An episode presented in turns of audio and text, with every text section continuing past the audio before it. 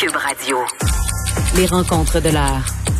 Chaque heure, une nouvelle rencontre. Nouvelle rencontre. Les rencontres de l'heure. À la fin de chaque rencontre, soyez assurés que le vainqueur, ce sera vous.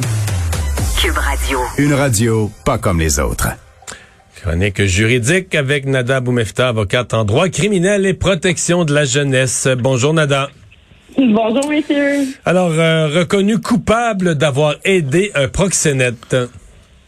Super intéressant comme euh, histoire. Il s'agit d'un individu, en fait, qui est détenu euh, déjà pour avoir été euh, finalement accusé de proxénétisme. Et on parle d'un autre individu, un ami qui est à l'extérieur, en liberté, pas d'accusation contre lui, qui l'aurait aidé à entrer en communication avec la présumée victime dans cette affaire-là entre autres via ce qu'on appelle dans notre jargon des trois lignes. Rappelons que lorsqu'on est détenu, euh, l'accès à l'extérieur est déjà restreint, bien évidemment, du fait qu'on soit détenu, mais également au niveau de nos communications extérieures. Souvent, la Cour peut imposer, et le DPCP également, des conditions de ne pas communiquer avec certaines personnes précises, dont, entre autres, les victimes dans les dossiers. Et dans ce cas-ci, on comprend que quelqu'un de l'extérieur a aidé l'individu détenu à entrer en contact avec euh, cette personne-là, cette plaignante-là, qui, à la base, était prête à venir témoigner, qui euh, était partie quand même importante de la preuve contre l'individu détenu.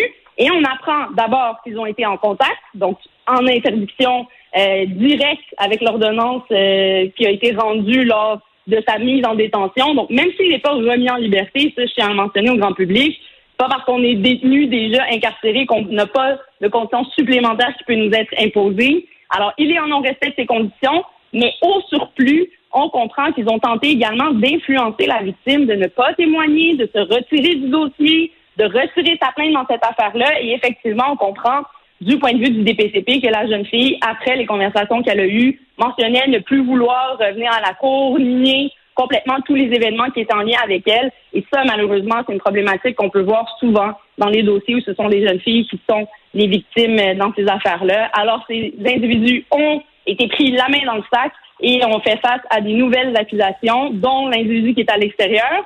Euh, qui lui, Est-ce que ce sont des accusations euh, graves, lourdes de conséquences pour euh, celui-là? En fait, Absolument, qu'on va accuser d'abord celui qui est détenu et est accusé de bris de conditions de communication, donc va devoir faire face, c'est ce qu'on appelle un nouveau dossier qui va être ouvert contre lui, qui ajoute euh, aux euh, accusations déjà portées contre lui. Et pour ce qui est de l'autre individu, on, il peut faire face à une accusation donc d'entrave, de ne pas avoir respecté encore une fois une ordonnance de la cour ou d'avoir aidé quelqu'un à ne pas la respecter dans des circonstances se voit faire face à une possibilité donc d'antécédent judiciaire mais on comprend que l'avocat qui le représente va tenter de plaider ce qu'on appelle l'absolution pour ne pas qu'il ait d'antécédents. Et on va y aller avec la gravité aussi en des gestes qui ont été commis et quelles conséquences cela a mené dans les circonstances quand on parle d'une victime qui désire se retirer après tout ça. Hmm, je pense que c'est très questionnable et la sentence pourrait être euh, peut-être un peu plus haute qu'une absolution dans les circonstances.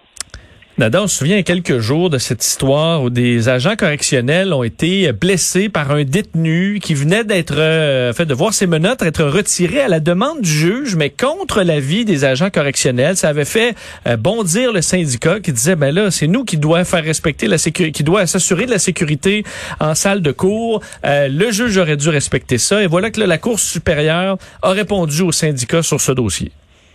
Oui, d'abord, je tiens à mentionner qu'en salle de cours, tout est enregistré. OK? Donc, tout ce qui se dit, toutes les communications, que ce soit entre le greffier, par exemple, qui sont devant le juge en salle de cours, que ce soit entre les avocats qui sont de part et d'autre du juge, ou des agents correctionnels. Donc, où est le box des accusés en bon français? Il y a aussi des micros. Et ce qu'on comprend suite à l'espèce d'enquête qu'il y a eu, c'est qu'il n'y a pas eu d'informations qui ont été échangées sur la dangerosité de ces individus-là. Le juge n'avait donc pas connaissance du niveau de dangerosité.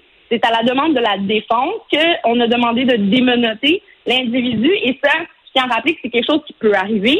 La raison pour laquelle on va demander de démenoter nos clients, oui, il y a toute la question de l'équité du procès. Euh, par exemple, comment le client va paraître devant un jury. Ça peut influencer le fait qu'il soit menotté ou non, mais souvent, et dans mon cas à moi, dans mes dossiers, quand j'ai des clients détenus, je vais apprécier le fait que mon client puisse prendre des notes pendant qu'on procède, qu'il puisse me donner son input, qu'il puisse avoir des commentaires, qu'il puisse écrire. Évidemment, me noter, c'est pas quelque chose qui se fait facilement.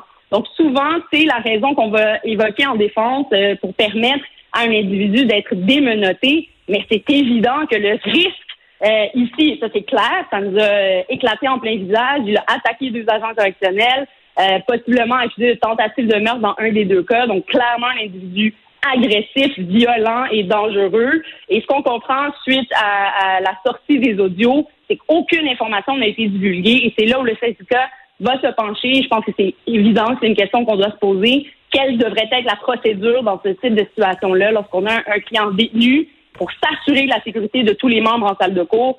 Euh, est-ce qu'on devrait d'abord ouvrir, par exemple, une petite audition là-dessus, euh, poser des questions qui seraient plus encadrées, euh, demander aux agents correctionnels, est-ce qu'on a besoin... Donc, alors, toutes ces questions-là devront être posées, mais généralement, c'est sur place, c'est une appréciation de la cour des faits, donc de l'individu qui est devant eux, et de quelle information sera donnée des agents correctionnels à la cour.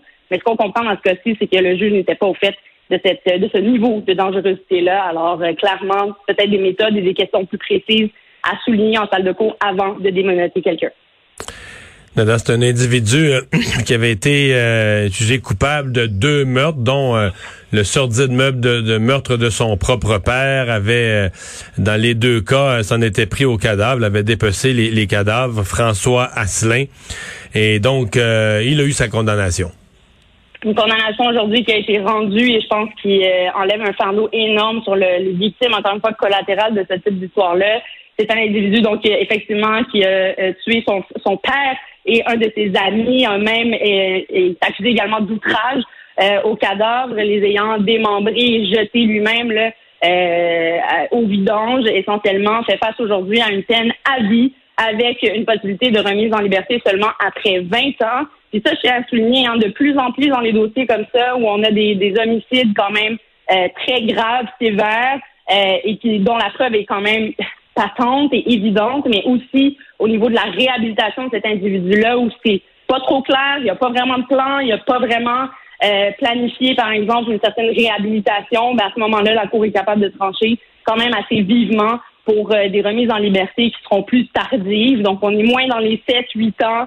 On parle de 20 ans. Ça soulage énormément les, les, familles, évidemment, euh, des victimes qui doivent souvent, à cette étape-là, revenir devant la commission pour témoigner. Ça ravive des cicatrices qui sont euh, parfois très, très lourdes et difficiles, évidemment. Donc, on comprend qu'il ne pourra pas, avant 20 ans, faire ce type de demande-là et on verra rendu là quelles seront les démarches qu'il fera, quel encadrement ou quel plan de sortie il prévoit avoir. Mais rappelons également que lorsqu'on fait une demande à la commission des remises de liberté, euh, de demande de remise en liberté, pardon, euh, c'est pas automatique non plus. Hein. C'est pas parce qu'après 20 ans on le demande que ça va arriver. Et ça veut pas dire que dès qu'on l'a, on sort, on est libre et on fait ce qu'on veut comme on veut. C'est souvent avec des maisons de transition, par exemple, et encore une fois des conditions très, très strictes de remise en liberté qui se doivent de suivre euh, lorsque ça arrive. Alors, une autre histoire, un dossier qui se termine aujourd'hui, en espérant que les proches euh, de, ces victimes-là pourront être un peu plus en paix. Mais euh, on suivra cette affaire, évidemment, lorsque la demande sera faite devant la commission.